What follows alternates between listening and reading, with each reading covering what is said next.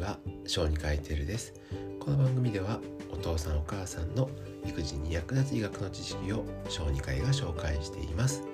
今回は熱性痙攣と予防接種についてお話をしようと思います。予防接種の副反応としてやはり多いものの一つは発熱ですよね。打った後、まあ、局所打ったところが痛いのはありますが熱が出たという方も経験としては多いと思います。えー、そうなってくると熱性痙攣を起こしたことがある患者さんにとって熱が出たらやね問題なんじゃないかっていうふうに思ってる方も多いと思います。また予防接種に関わる法律っていうのには旧予防接種法というのがまああって今は平成7年に改定されたのがねあったから大きく変わっているんですけれど要は昔はですね最後の発作が起きてから1年間は予防接種というのは禁忌つまり打ってはいけませんよというようになってたんです。それが改定されて今ではもういつでも打っていいですよという状況になりました。ちなみに欧米っていうのはあんまりこれに関しては厳密なことは言われていなくってまあワクチンが原因で痙攣を起こすことはまあありませんよっていうこと。またワクチンの熱も一般的な熱も痙攣を起こす原因としては差がないというふうに言われているのでまあその対応さえすれば大丈夫なんじゃないかということで特に気にはされていません。ではどのように対応していけばいいかの話をしていこうかと思います。まず具体的に、まあ、つでもいいとは言ってるんですけどまあ、どれぐらい開けましょうかっていう話が一応出てきますね。ただこれに関しては具体的にこれだけ開けたらよかったっていう研究の結果つまりエビデンスっていうものはないんですね。ですから柔軟に対応することが求められています。一応最後の発作から2から3ヶ月ぐらい空けておけば接種は可能というふうに言われています。ただここに関しては主治医の判断でその単純型熱性痙攣であれば1ヶ月でも可能というふうに言われていますので痙攣を起こした後次予防接種が迫っているのであれば主治医の先生とよく相談をして決めてください。実際熱性痙攣を起こしやすいので一番早いと1歳前後ぐらい。で1歳以降も実はまだ予防接種は少し続きますよね。1歳になると麻疹風疹があったりしますしもうちょっとの間就学前にしなきゃいけない予防接種があるのでこの辺がポイントになりますね。それでは次にどのワクチンを接種していいのかそれ悪いのかっていう話なんですけれど全てのワクチンは接種しても大丈夫です、まあ、当日の体調を気にした上で注意した上で接種してください。でもこれって普通と全然変わらないのでここも気にする必要はないですよね、はい、でただ例えば15分以上続くような熱性系で要は単純型ではない熱性系の場合は一応注意をして主治医であったり、まあ、もしえー、小児科の神経の専門医を受診しているのであればその主治医とよく相談をして決めると良いかと思います。まあ、一応どのワクチンでも打っていいよと言われたんですけれど欧米の方では一応、まあ、同じ熱が出るんですよっていうふうに言っているから、まあ、万が一熱が出やすいワクチンには注意が必要というふうに考えるのもできますよね。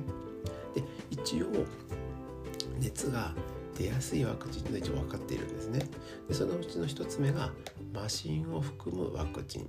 え、これに関してはやっぱ熱が出やすいと言われています。でもう一つが、えーまあ、DPT ワクチンといってもう3種混合ってやつですね。で今はもうその3種混合というのは元の打たれてはいないとは思うんですけれど、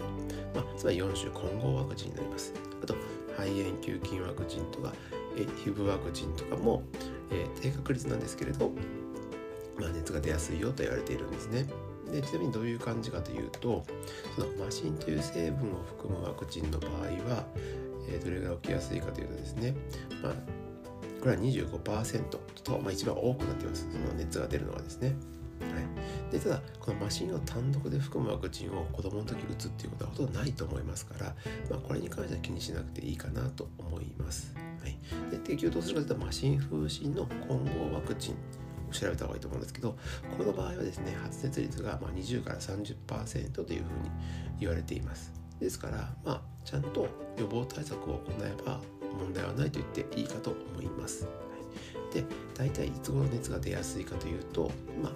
さっき言ったマシンを含むワクチンだと2週間以内ぐらい。で3週間後4週間後ワクチンですと、まあ、1週間以外に、えー、熱とまた熱に伴う痙攣が増加しますよという報告は、まあ、一応多いと言われています。ただ日本での報告例ですと、まあ、1000件の、まあ、熱性痙攣を起こしたことがあるお子さんの、えー、予防接種に関して検討した結果、まあ、再発例はえー、ただ10例、まあ、1%ぐらいしか再発しませんでしたよということなので、まあ、ほとんど気にしなくてもいいでしょうしもし、まあ、どうしても再発のリスクが高い、ね、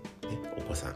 前も話しましたけど家族歴があるとか何回も起こしたことがあるという方に今言ったワクチンとかを投与しても気になるのであれば、まあ、方法の一つとしては同じように、まあ、ダイヤプの座薬を使うとかをして熱が上がりそうな時には対応をしておくというのがもう一般的な方法になるかなというふうに考えられます。ですから今回の話をまとめますと、まあ、予防接種とワクチン接種のことに関して言うとまずどのワクチンでも接種しても大丈夫です一応最後の接種から23ヶ月空けてもらえれば接種は可能ですが、まあ、もうちょっと短めにすることも十分可能ですから主治医の先生とよく相談をしてワクチンが遅れないようにここが大事ですね。ワクチンが遅れないようにスケジュールをしっかり組んでいきましょう。でもし熱が出る可能性があるのであれば従来のその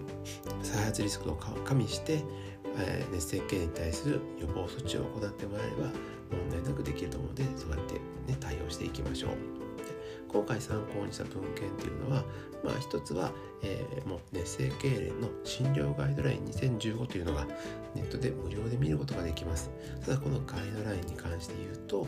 その小児科医向けに作られた専門的なガイドラインです。えー、小児の神経小児神経の学会が、えー、公表してあるのでそこで見れますが専門的な知識がいると思いますのでそこに書かれている数字だけ見て、えー、むやみに心配しない方がいいかなと思います。必ず、えー、主治医に相談してから決めてください。これからもこのように育児に役立つ医学の知識を皆さんにお届けしていこうと思います。それではまた次回の放送でお会いしましょう。以上小児科医テルでした。皆さんお大事に。